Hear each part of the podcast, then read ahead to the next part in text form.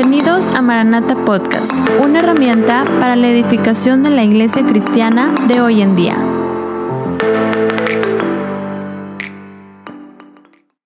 Hace unos días el Espíritu Santo estaba hablando algunas cosas a mi corazón, pero el día de ayer en una manera puntual, el Espíritu Santo puso una frase que me hizo recordar, era una frase que mi papá decía mucho, pero también era una frase que, que tenía una trascendencia para mí. Para mí siempre tuvo una importancia esa frase.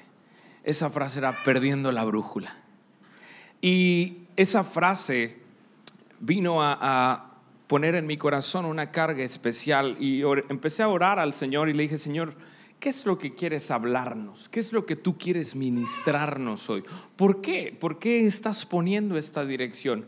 Y para ser honesto, hermano, mientras estaba orando al Señor, yo le decía, Señor, bueno, ¿cómo, cómo es que tú quieres mostrarnos esto? A medida que, que estaba buscando al Señor y leyendo la Biblia, el Señor me fue llevando a varios versículos que empezaron a traer claridad acerca de este pensamiento, acerca de esta frase. Y el tema que el día de hoy, te lo puedo decir, lo he titulado así, perdiendo la brújula, creo que es un tema que tú necesitas escuchar hoy, porque muchas veces perdemos la brújula en nuestras vidas. Muchas veces no sabemos en dónde estamos. Muchas veces se nos olvida o desconocemos qué es lo que Dios tiene para nosotros. Déjame decirte algo. Una brújula es un un aparatito que fue descubierto, fue creado, algunos dicen que por los chinos, esos chinos, ¿verdad? Son muy creativos. Pues también son muchos, ¿verdad? Pero bueno. Pero el propósito principal de la brújula o de una brújula, la característica principal de una brújula es que una brújula siempre va a apuntar al norte. Siempre. La importancia de la brújula es que la brújula siempre está centrada en un punto, tu norte y mi norte. Esa flechita nunca se va a mover porque hay una situación, el electromagnetismo, y los que son ingenieros y llevaron ahí electromagnetismo sabrán un poquito de eso, de el polo norte atrae precisamente eso. Y esa flechita siempre va a estar apuntando y siempre va a estar dirigiéndose hacia el norte. Esa es una de las herramientas que eh, en medio del mar, en medio de algún bosque, en medio de la selva, pueden decirte hacia dónde ir, a pesar de no tener una dirección. Ahora, hubo una frase que, que me llamó la atención Hubo una frase que un hombre muy, eh, digamos, importante, algunos de ustedes lo conocerán, Martin Luther King, dijo. Y esa frase fue, la educación sin moral es como un barco sin brújula, simplemente navegando por ninguna parte. La educación sin una moral es como un barco navegando a la deriva, sin brújula. Y esa frase en mi, en mi corazón empezó a brincar un poco. Yo dije, bueno, eso yo lo aterrizo a mi vida y a este mensaje. Y te lo puedo decir, el cristiano sin la palabra de Dios y sin el Espíritu Santo es como un barco sin brújula, que no lleva un rumbo, que no lleva un destino. ¿Sabes por qué? Porque esa brújula siempre está apuntando para un norte. ¿Y sabes cuál es ese norte que para ti y para mí está definido? Es que Él ha preparado un lugar para ti en su trono. Él ha preparado un lugar para ti para que puedas reinar. Muchas personas tratan de vivir la vida cristiana por una situación de religiosidad. Pero déjame decirte, este tema, este asunto, no se trata de religiosidad. Este asunto no se trata de vivir una vida religiosa, se trata de vivir una vida sabiendo dónde está tu norte, sabiendo dónde está tu destino, sabiendo hacia dónde Dios te ha llamado, no pasando esta vida navegando a la deriva. Dios no desea que vayas navegando a la deriva. Dios no desea que vayas pues a ver para dónde.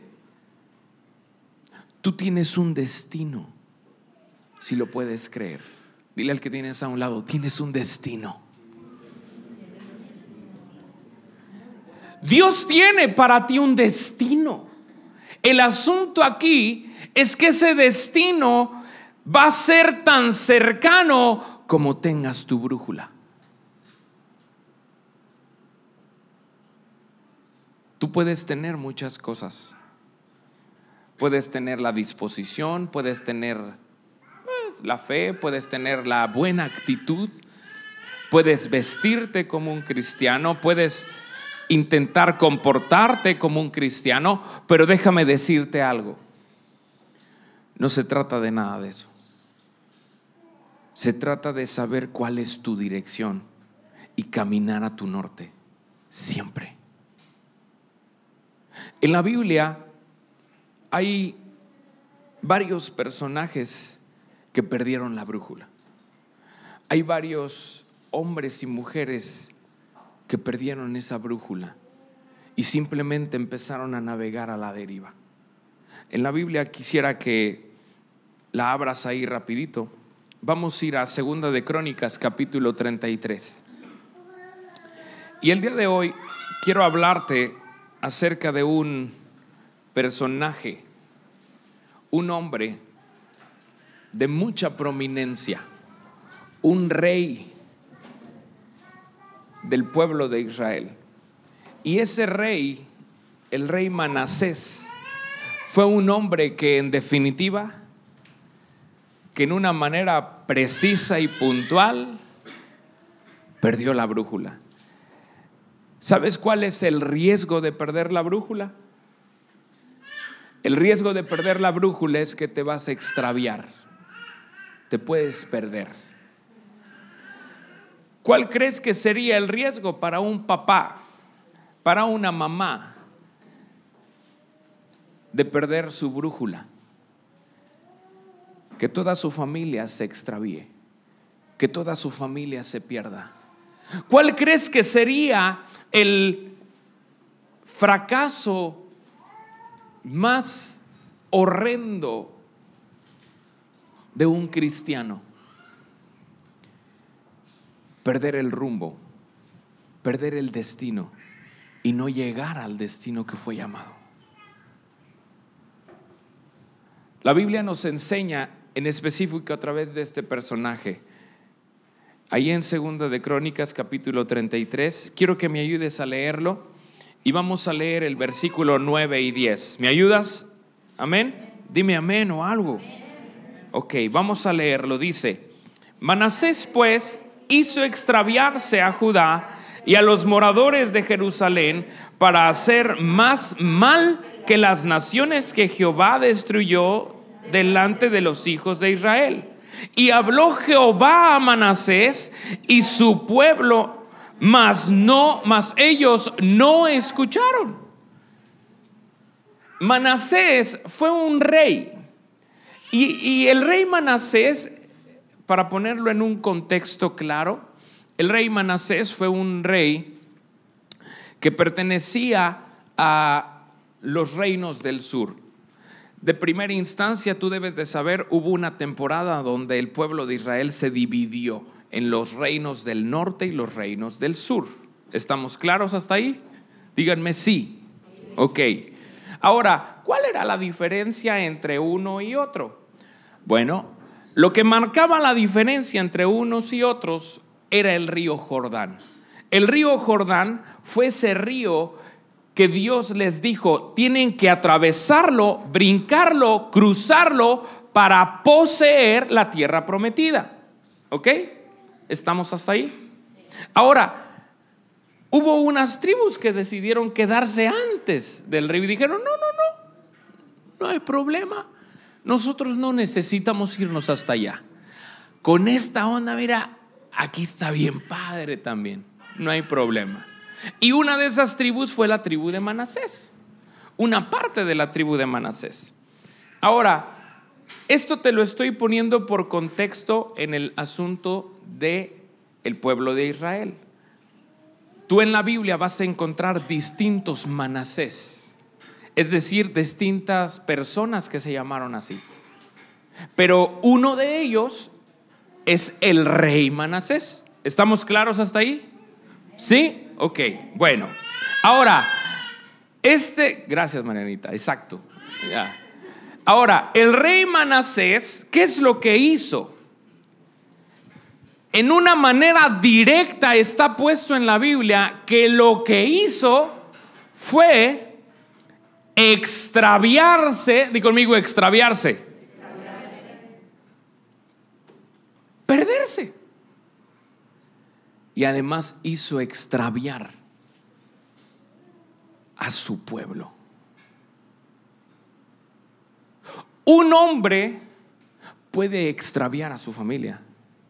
Un hombre puede extraviar a una nación. Un hombre puede hacer perder a toda una descendencia. Perder la brújula puede ser catastrófico para nuestras vidas. Cuando yo estaba escuchando esta, esta palabra de parte de Dios para mí en una manera personal, el Espíritu Santo empezó a, empezaba a hablar en una manera muy directa y muy puntual. Tú estás aquí hoy, en este lugar, porque necesitas entender la importancia y el riesgo tan latente que hay en el extraviarse. Timoteo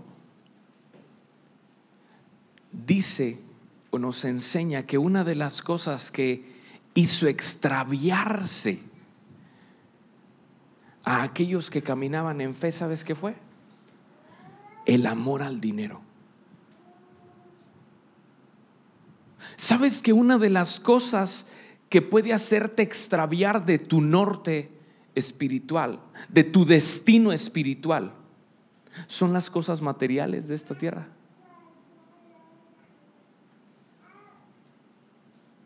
No te estoy diciendo que no aspires. No te estoy diciendo que no quieras ganar más. No te estoy diciendo que no quieras tener una casa más bonita, un coche más nuevo. No te estoy diciendo nada de eso. Te estoy diciendo que tú debes de tener muy claro, no puedes perder tu brújula. Tú no has sido llamado para hacer tesoros en esta tierra.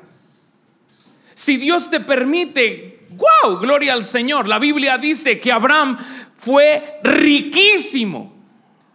Y yo creo que no se refería a su humor ni a su sabor. Dios estaba hablando en una manera especial de una prosperidad económica. Pero también Dios nos habla acerca de Abraham, que cuando Abraham es probado por Dios, la Biblia dice que Dios lo probó con lo que más amaba. Y eso que más amaba estuvo dispuesto a ponerlo en un altar con tal de sacrificarlo te pregunto yo, ¿Dios tendría duda de que el dinero iba a robar el corazón de, o iba a desviar el corazón de Abraham? Dios no tenía duda de eso. Por eso Dios lo prosperó. Tú necesitas entender hoy algo, hermano.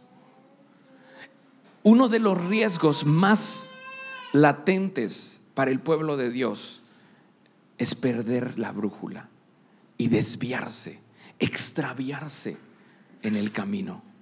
Ahora, ese riesgo desafortunadamente no nada más te atañe o te compete a ti.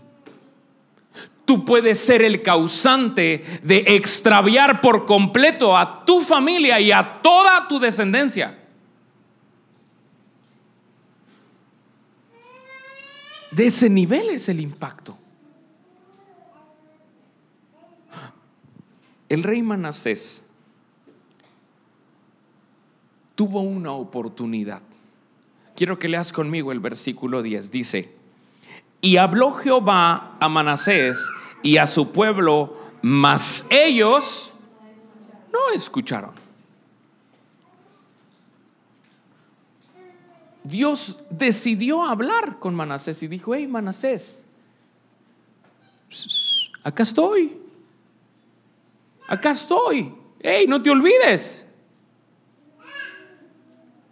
A mí se me figura mucho este versículo como cuando papá de repente o mamá dice, si no vienes, ya sabes lo que va a pasar. Si no me obedeces, ya sabes lo que va a pasar. Yo creo que las mamás se saben esas frases, ¿verdad? ¿Qué te hago si lo encuentro? Esa amenaza, ¿verdad? Esa.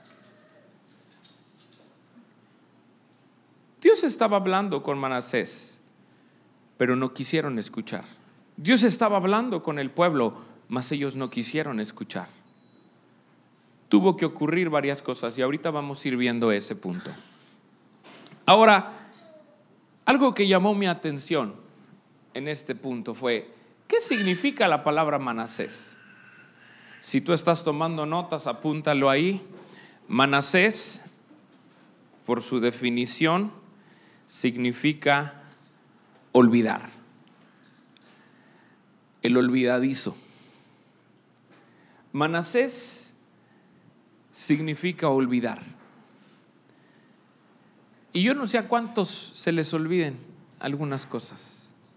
Yo de repente, te soy honesto, si yo no apunto algunas cosas, a mí se me olvida. Tengo memoria de teflón, así dicen, ¿va? A mí se me olvida a veces, tengo que poner mucho enfoque. Yo creo que a veces nos pasa como a esa, ¿se acuerdan ustedes de la pececita esa de Nemo? Dory, ¿no? Dory se llamaba, ¿no? Y llegaba Dory le decía, hola Nemo, y ya, se presentaba y de repente pasaban dos minutos, hola, ¿cómo estás? Y se volvió a presentar, ¿verdad? Se le olvidaba. A veces somos como Dori. Manasés era como Dori. El rey Manasés era una Dori. Era un olvidadizo natural. Ahora, ¿de qué se olvidó? Esa sería la pregunta. Vamos a ver ahí en, en el capítulo 33 cómo comienza su historia. Dice ahí en el versículo 33. De 12 años era Manasés cuando comenzó a reinar y 55 años reinó en Jerusalén. Versículo 2, ¿me ayudas a leerlo? Pero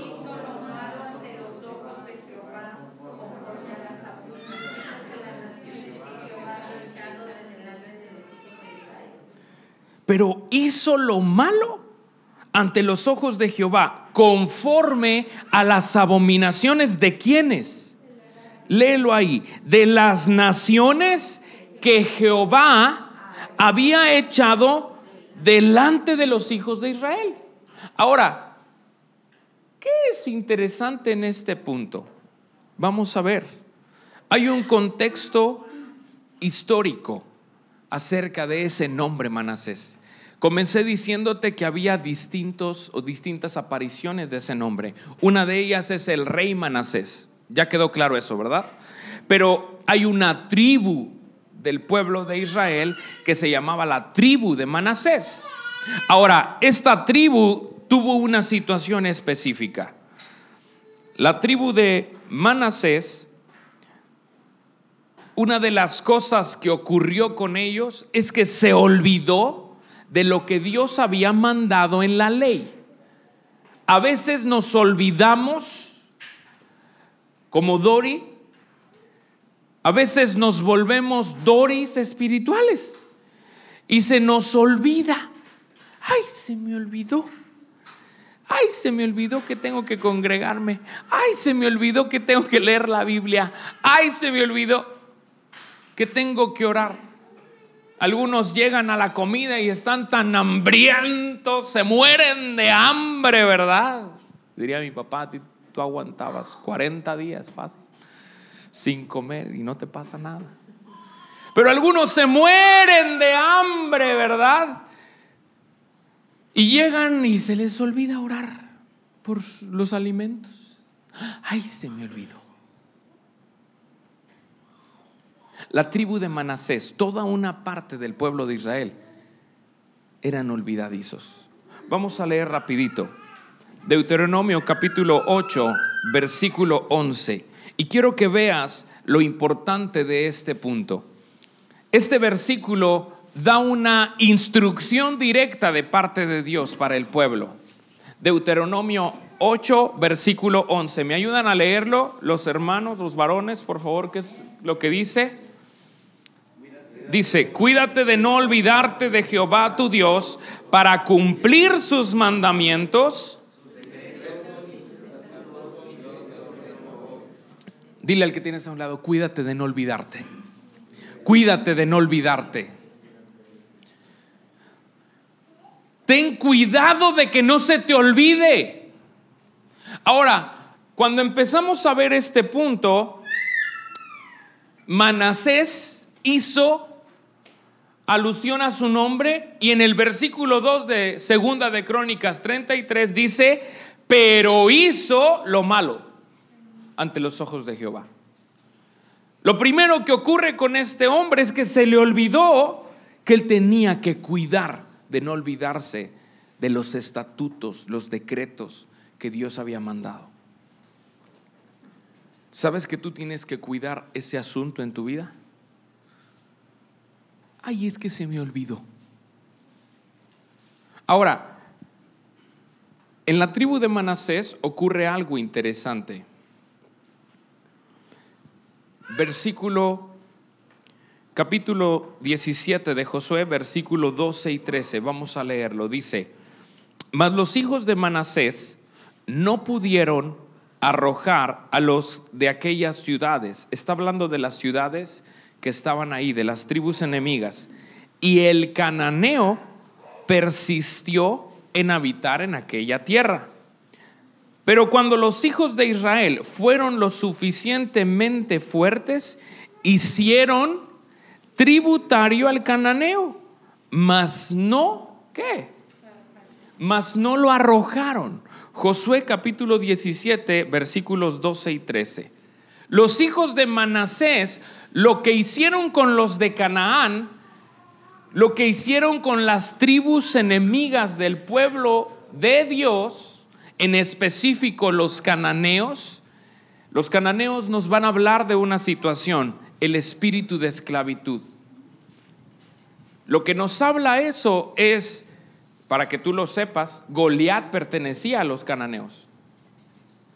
Goliat y los gigantes pertenecían a los cananeos.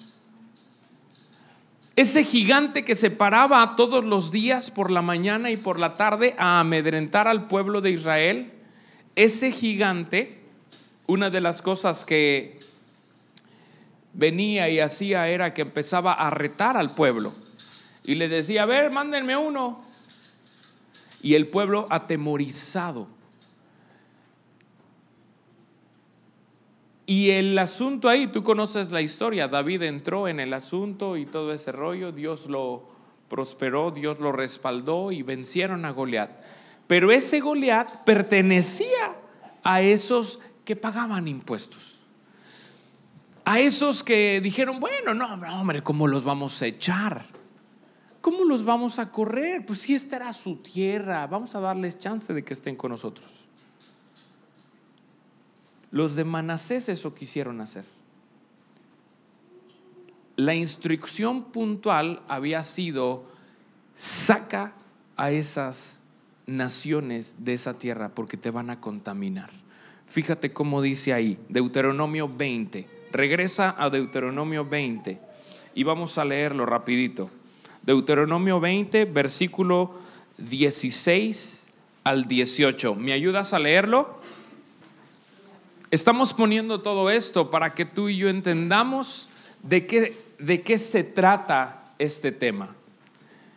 Deuteronomio 20, 16 al 18 dice, pero de las ciudades de estos pueblos que Jehová tu Dios te da por heredad, ninguna persona dejarás con vida, sino que los destruirás completamente al Eteo, al Amorreo, al Cananeo, al Fereceo, al Ebeo y al Jebuseo, como Jehová tu Dios te ha.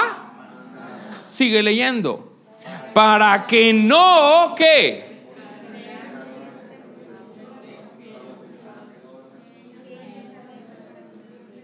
Y pequéis contra Jehová vuestro Dios. Primer asunto que te va a hacer perder el tema aquí, perder la brújula.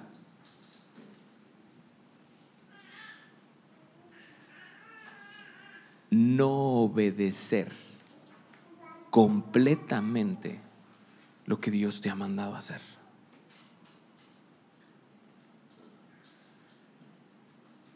Manasés se olvidó de la instrucción. A los que son papás, yo les pregunto, ¿una obediencia a medias funciona? La obediencia a medias no funciona. Bueno, es que, es que, ¿cómo vamos a hacer eso? ¿Cuál fue la, la dirección que Dios le dio al pueblo? No vas a dejar a nadie. ¿Sabes por qué? Porque te van a enseñar. Y vas a ser tan tonto, tan torpe, que vas a caer en sus enjuagues y sus enredos. ¿Y sabes qué es lo peor? vas a pecar contra mí.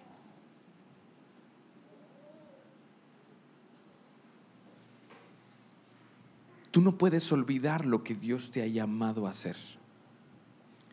La palabra profética nos ministraba en una dirección muy puntual. Eres hijo. ¿Cuántos hijos de Dios hay en este lugar? No puedes olvidarte quién eres. Porque sabes qué es lo que ocurre cuando te olvidas quién eres. Pierdes la brújula y tus decisiones se empiezan a orientar.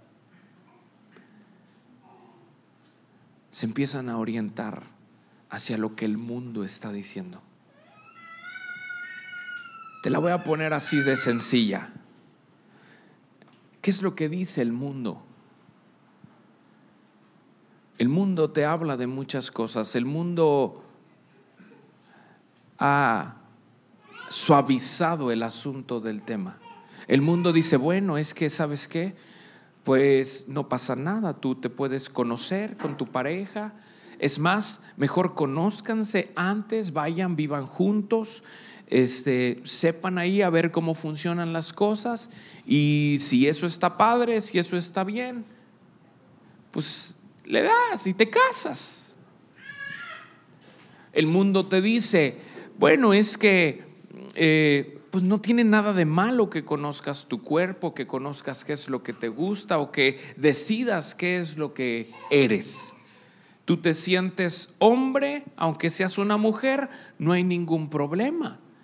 Tú te sientes una mujer, aunque seas un hombre, y tu sistema reproductivo te diga o dicte una situación en tu cuerpo, bueno, no pasa nada, tú puedes hacerlo. El mundo está diciendo eso, ¿sí o no? El mundo está hablando y dando una situación de comportamiento.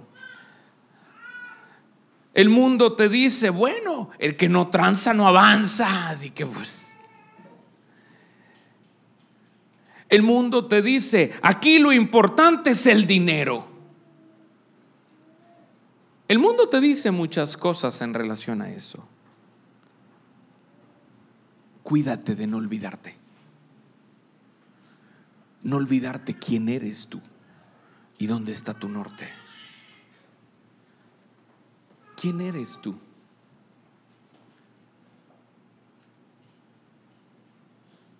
Una de las cosas que te hace perder la brújula, ¿sabes qué es? Perder tu identidad. Dejar de saber quién eres y a quién le perteneces. Te preguntaba hace un momento, ¿cuántos son hijos de Dios? Y todos me decían, ay, y qué bueno que tengas esa seguridad. Pero ¿sabes cuándo tienes que acordarte de que eres un hijo de Dios? Que tienes un llamado. Cuando tienes que tomar decisiones importantes en tu vida.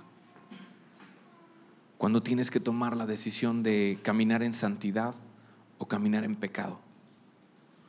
Cuando tienes que tomar la decisión de caminar sabiendo para quién vives, por quién vives.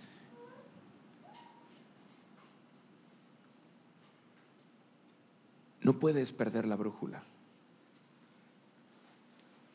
Un barco navegando en el medio del océano, no importa que tenga cartas de navegación, no importa que tenga un timón, no importa que tenga un capitán, no importa que tenga una tripulación, no importa nada de eso si no tiene una brújula.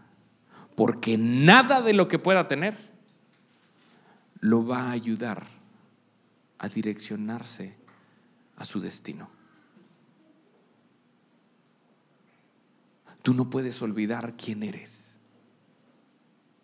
El pueblo de Dios Manasés se olvidó quién era. Por ponerte un poco en el contexto, yo no sé aquí si haya, o en Maranata Kids hay algún niño de 12 años.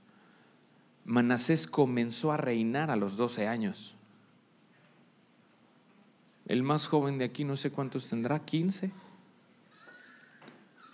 bueno, tres años menos y comenzó a reinar. Y, podría decir alguno, bueno, Gerardo, pues es que ahí está, pues por eso, por eso se desvió por completo. Tú puedes estudiar un poco los capítulos anteriores en Segunda de Crónicas. Casualmente, Manasés, y quiero que pongas especial atención, porque este mensaje va dirigido en específico a las familias. Manasés fue hijo de un hombre, Ezequías. ¿Y sabes quién fue Ezequías? Ezequías fue el primer rey que provocó un avivamiento en Israel. ¿Y sabes qué es lo que hizo Ezequías? Ezequías derribó toda la idolatría, destruyó, limpió, restauró, trajo a, los levitas, los puso en su posición. Vino un avivamiento y un reconocimiento de Dios sobrenatural en Israel.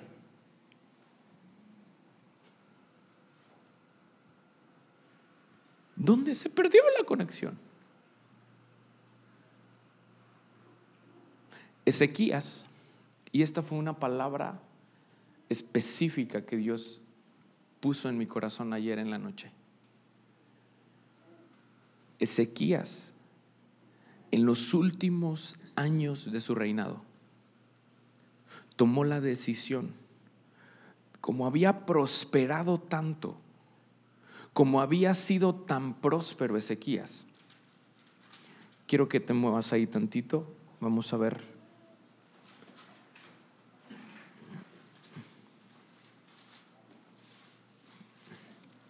unos capítulos atrás.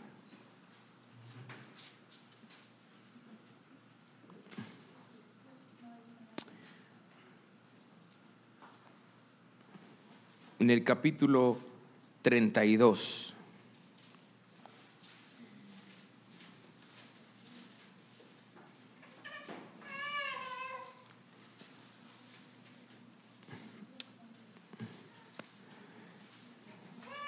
dice en el versículo 31 del 32. ¿Me ayudas?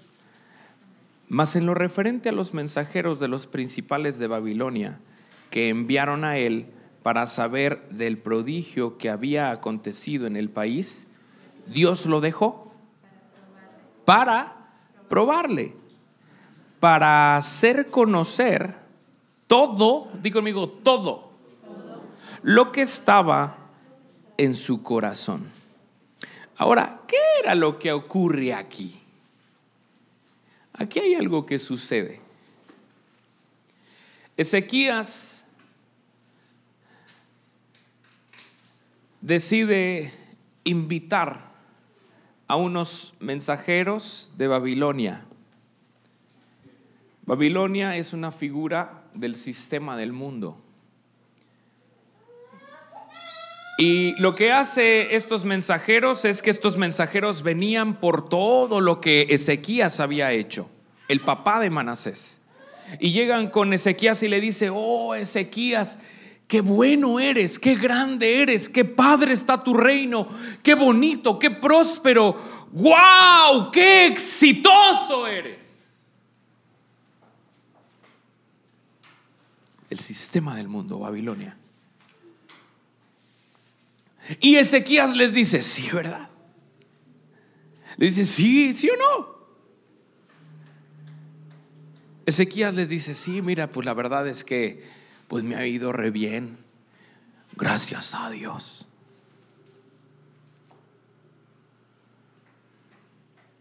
Y llega Babilonia, llegan los mensajeros. Y dice la Biblia, si quieres vamos ahí, en Segunda de Reyes, rapidito, para que lo, para que lo tengas ahí. Capítulo 20.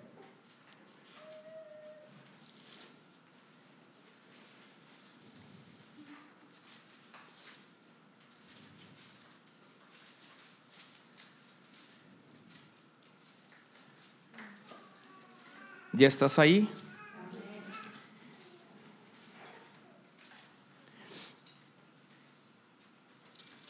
Y dice ahí en el,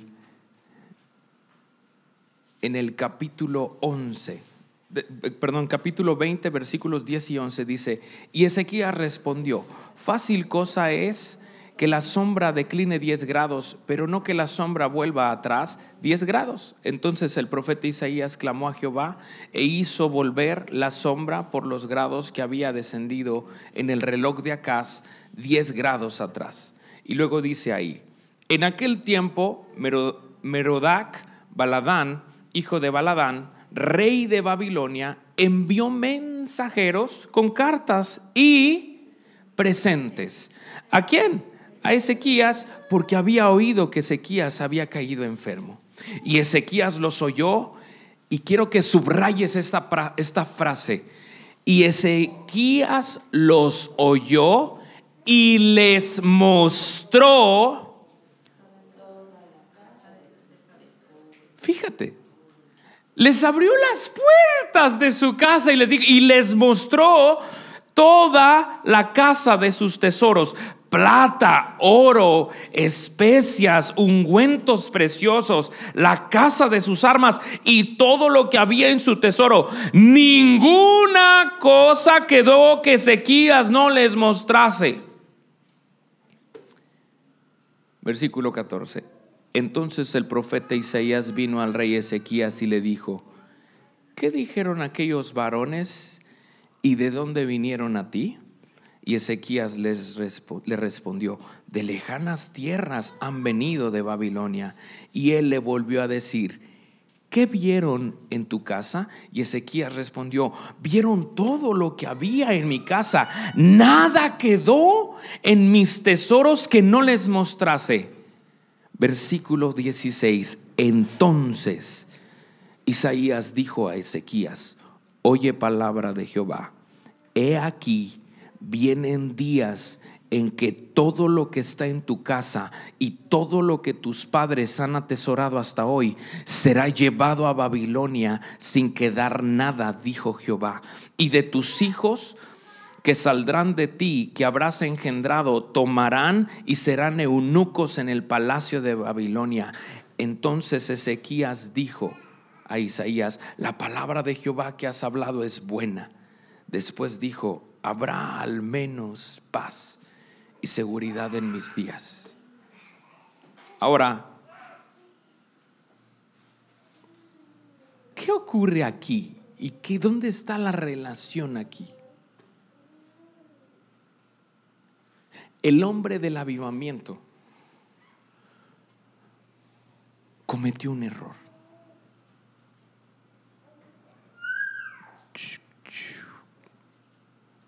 Le abrió la puerta al sistema de Babilonia, al mundo.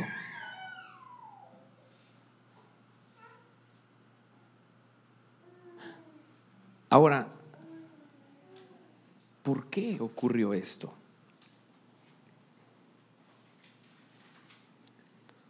La Biblia dice que una de las cosas que ocurrió en el corazón de Ezequías es que se enalteció.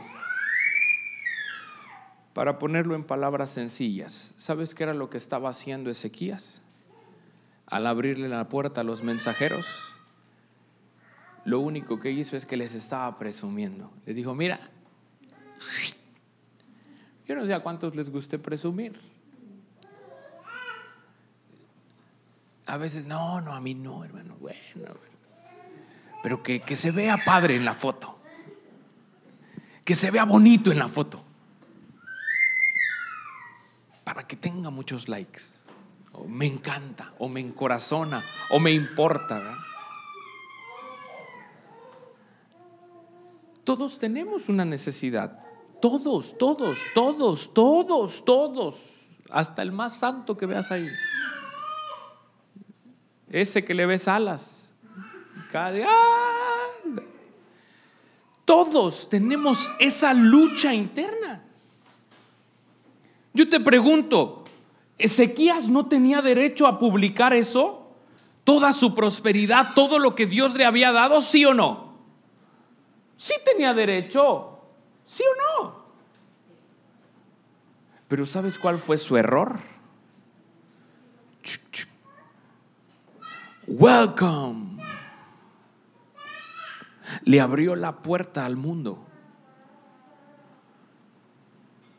¿Y sabes qué es lo que ocurrió ahí? Había un chiquitín. Había un pequeñito ahí. Y ese pequeñito estaba así, mirando, viendo a su papá. Mira todos los regalos que trajeron los de Babilonia. El iPad,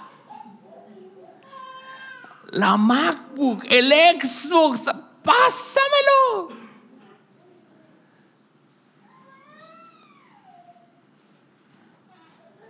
Y ese chiquitín estaba ahí mirando a su papá y viendo cómo su papá trataba a esos hombres. Y ese hombre dijo, bienvenidos, gracias por sus atenciones. Y los trató como, como gente digna. ese pequeñito que estaba ahí mirando el ejemplo de su papá, se llama Manasés. Y a los 12 años comenzó a reinar. Los historiadores dicen que fue una, el comienzo de su reinado, el comienzo de Manasés, fue un reinado compartido con su padre al menos 10 años aproximadamente. Pero ¿sabes quién había perdido la brújula también? El del avivamiento. Todos aquí, todos estamos expuestos a perder la brújula. Cuídate de no olvidarte.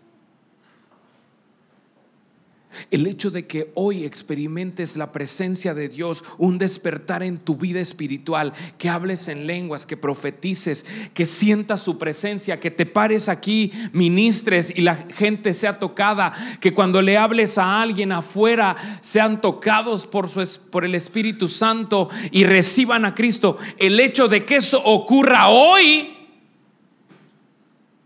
no significa que en algún momento vas a ser probado. Regresemos a segunda de Crónicas. En el, en el capítulo 32, dice ahí el versículo 31, mas en lo referente a los mensajeros de los príncipes de Babilonia que enviaron a él para saber del prodigio que había acontecido en el país, Dios lo dejó para... ¿Para qué? ¿Sabes que a veces Dios te deja para probar tu corazón? ¿Sabes que a veces Dios te va a dejar para que para ver qué hay ahí adentro? Dios lo dejó para probarle. Dios te va a dejar tomar decisiones para probarte. Dios te va a dejar prosperar para probarte. Dios te va a dejar que encamines tus decisiones hacia una dirección para probarte.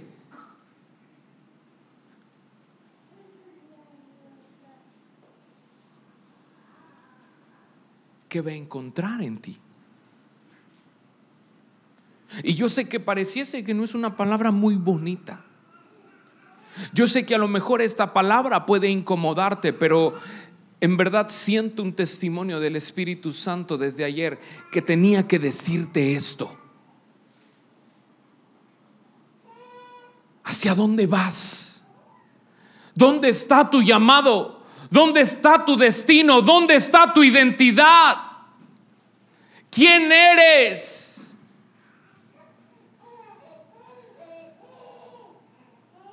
¿Hacia qué has sido llamado?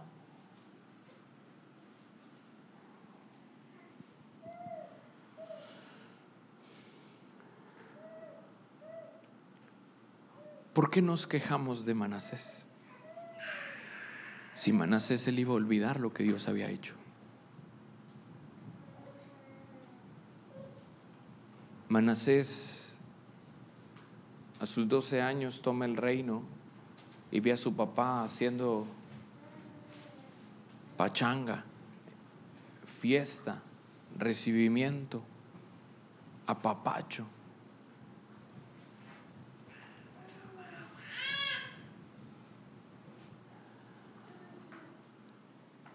¿Por qué tendría que haber algo diferente en él?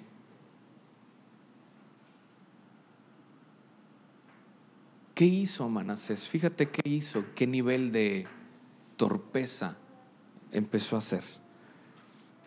Versículo 3 dice, Él reedificó los lugares altos que Ezequías su padre había derribado y levantó altares a los Baales e hizo imágenes de acera y adoró a todo el ejército de los cielos y les rindió culto. Edificó también altares en la casa de Jehová, de la cual había dicho Jehová, en Jerusalén estará mi nombre perpetuamente. Edificó asimismo altares a todo el ejército de los cielos en los dos atrios de la casa de Jehová. Y pasó sus hijos por fuego en el valle del hijo de, Imón, de Inom y observaba los tiempos, miraba en agüeros, era dado a adivinaciones y consultaba a adivinos y encantadores. Y subraya esa parte si quieres. Se excedió en hacer lo malo ante los ojos de Jehová. Además de esto puso una imagen fundida que hizo en la casa de Dios, de la cual había dicho Dios a David y a Salomón su hijo en esta casa y en Jerusalén, la cual yo elegí sobre todas las tribus de Israel, pondré mi nombre para siempre y nunca más quitaré el pie de Israel de la tierra que yo entregué a vuestros padres a condición de que guarden y hagan todas las cosas que yo les he mandado, toda la ley, los estatutos y los preceptos por medio de Moisés. Versículo 9. Manasés pues hizo extraviarse a Judá y a los moradores de Jerusalén para hacer más mal que las naciones que Jehová destruyó delante de los hijos de Israel. Versículo 12, y esta es la clave importante. Mas luego que fue puesto en angustias, oró a Jehová.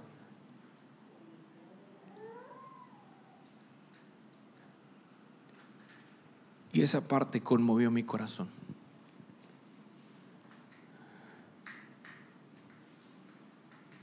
Oró a Jehová, su Dios.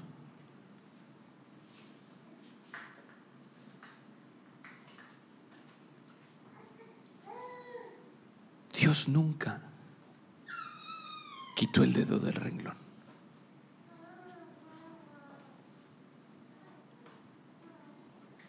Oró a Jehová su Dios,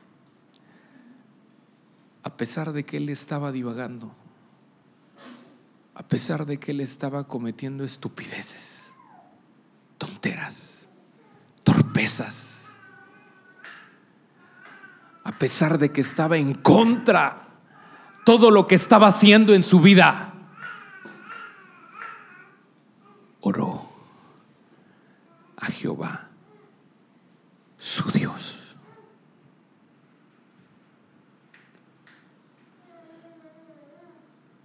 Y fíjate lo que dice en ese siguiente versículo.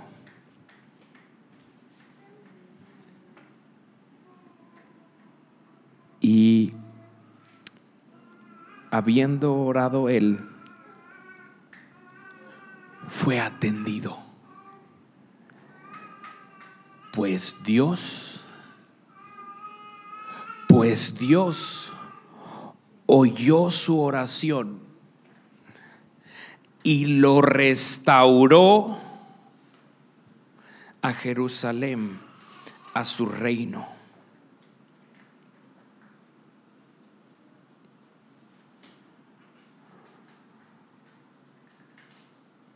¿Qué lo llevó a este asunto? Versículo 11 dice, por lo cual Jehová trajo contra ellos los generales del ejército del rey de los asirios, los cuales aprisionaron con grillos a Manasés y atado con cadenas lo llevaron a dónde? ¿A dónde? Aquellos que habían entrado como bienvenidos. Aquellos que el hombre del avivamiento les había dado la entrada. Ahora esos hombres, ese pueblo, estaba apresando, esclavizándolo.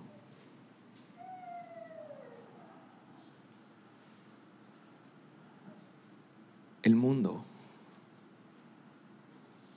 esclavizando un rey.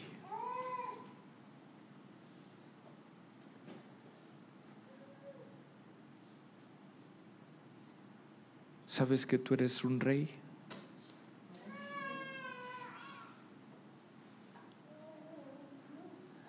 En este lugar cantamos un canto. Y nos hizo reyes sacerdotes para Dios.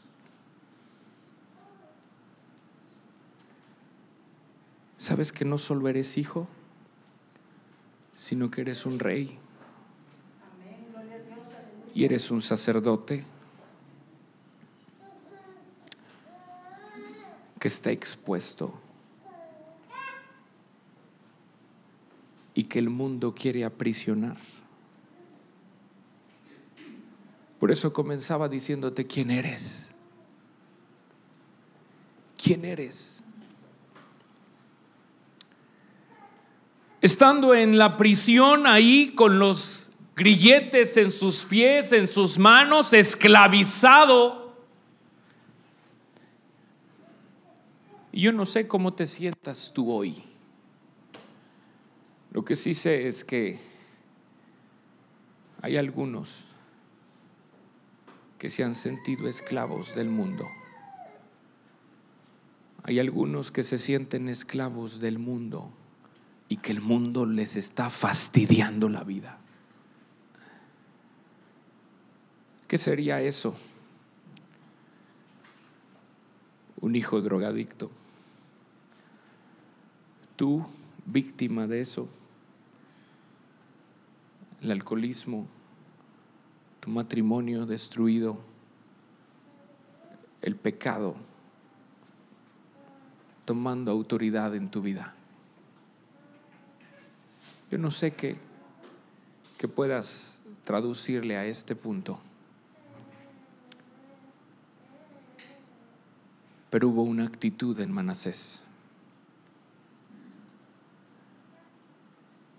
Y eso nos habla de la inmensa misericordia de nuestro Dios. Mas luego que fue, puesto en angustia, oró a Jehová su Dios, grandemente en la presencia del Dios de sus padres. Y habiendo orado a él, fue atendido, pues Dios oyó su oración y lo restauró a Jerusalén, a su reino. Entonces reconoció Manasés que Jehová era Dios. Y empieza una obra de restauración en Jerusalén. Y empieza a derribar lo que él había levantado. Empieza a romper con lo que en su orgullo, en su soberbia, en su ignorancia, había edificado. Dice el versículo 16, reparó luego el altar de Jehová y sacrificó sobre él sacrificios de ofrendas de paz y de alabanza y mandó a Judá que sirviesen a Jehová, Dios de Israel, pero el pueblo.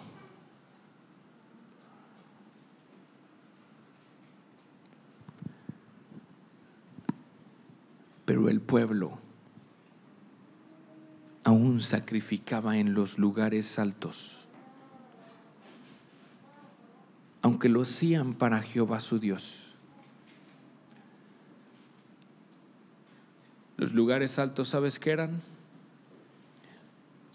eran centros religiosos.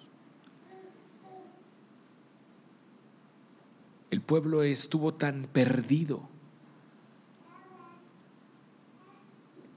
que entró una versión antigua del ecumenismo. Y dijeron, bueno, que no Dios está en todo lugar.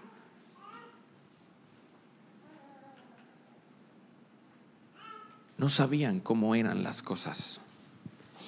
Versículo 18 dice, los demás hechos de Manasés y su oración a Dios y las palabras de los videntes que le hablaron en nombre de Jehová, el Dios de Israel, he aquí todo está escrito en las actas de los reyes de Israel. Su oración también y cómo fue oído todos sus pecados y su prevaricación, los sitios donde edificó lugares altos y erigió imágenes de acera e ídolos antes que se humillase. He aquí cosas, estas cosas están escritas en las palabras de los videntes. Y durmió Manasés con, su, con sus padres y los sepultaron en su casa. Y reinó en su lugar, ¿quién? Amón su hijo Sigue leyendo el 21 y 22, por favor, ¿qué dice?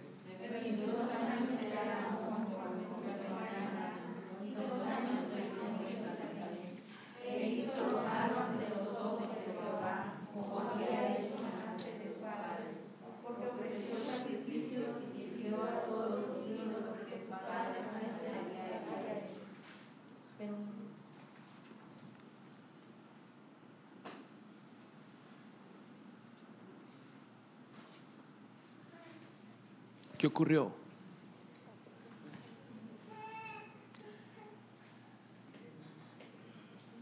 Amón, su hijo,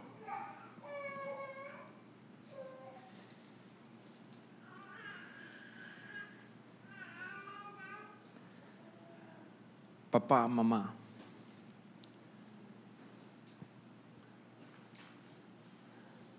tú eres el ejemplo.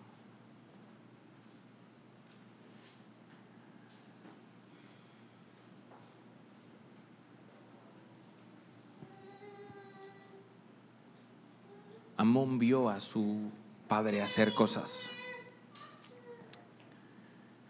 Amón siguió su ejemplo. Sacrificó y sirvió a todos, todos los ídolos. ¿Que quién? Que su padre Manasés había hecho.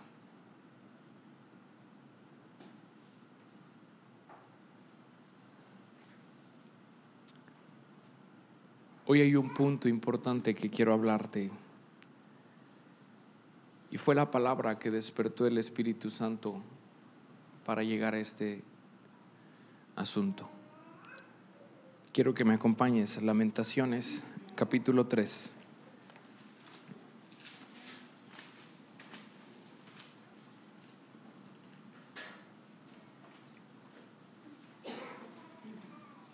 Lamentaciones capítulo 3.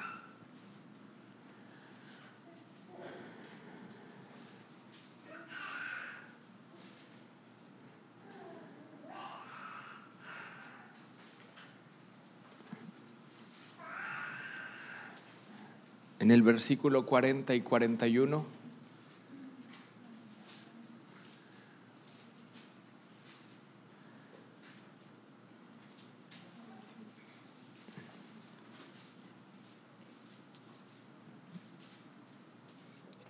Si tienes ahí conmigo, vamos a leerlo. Amén. Dice la escritura, escudriñemos nuestros caminos y busquemos y volvámonos a Jehová.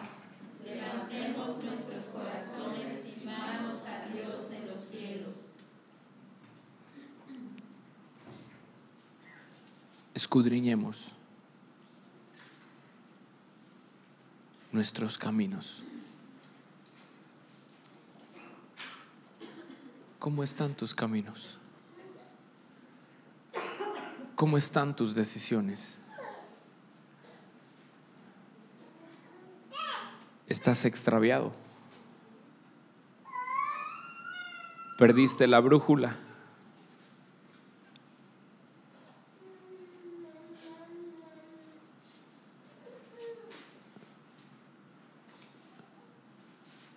Cuando estaba escuchando esta palabra y la leía en voz alta y le decía al Señor, Señor,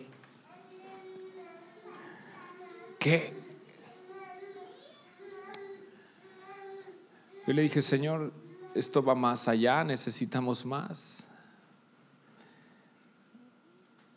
El Espíritu Santo vino a darme una exactitud en un versículo que hoy quiero que lo, lo tengas en tu corazón. En Isaías 48, 17 dice, así ha dicho Jehová, redentor tuyo, el Santo de Israel. Yo soy Jehová,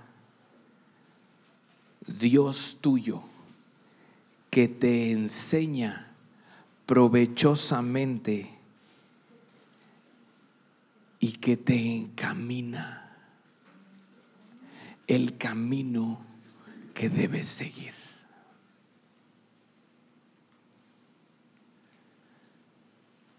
¿Sabes? A lo mejor te has sentido extraviado. A lo mejor te has sentido que la brújula se te perdió. Pero hoy en este lugar está aquel que quiere encaminarte para que camines el camino que debes andar.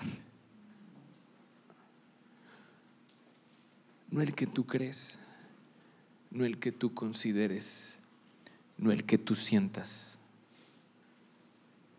el que Él quiere que camines, el de un rey, el de un sacerdote que entiende su posición, que entiende su llamado, que entiende dónde está su norte. En el trono así como yo he vencido y me he sentado con mi Padre en su trono. Él está preparando un lugar para ti. Es necesario escudriñar nuestros caminos. Y si tú estás viendo que hay algo, volvamos a Jehová. Volvamos al Señor. Volvamos a ese punto de identidad que Él nos ha dado. Quiero resumirte en estos tres personajes, Ezequías, Manasés y Amón, un asunto. Conocer a Dios es un tema personal. Tú podrás rasgarte las vestiduras, podrás hacer todo lo que quieras para que tus hijos busquen. Pero déjame decirte algo. Tus hijos va a llegar un momento en que se van a tener que enfrentar con una decisión personal. Puede ser en angustias como Manasés.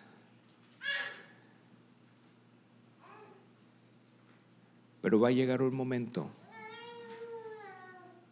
en el que esas circunstancias los van a hacer volver, los van a hacer mirar a aquel Dios que escucha la oración aquel Dios que te ha escogido para que seas parte de su pueblo. Aquel Dios que desde antes de la fundación del mundo te conoció y te ha dado un nombre y te ha dado una identidad. Hijo de Dios. Esperamos que este mensaje haya sido de bendición para tu vida. Te invitamos a compartirlo. Gracias por escuchar Maranata Podcast. No te pierdas nuestra próxima reflexión.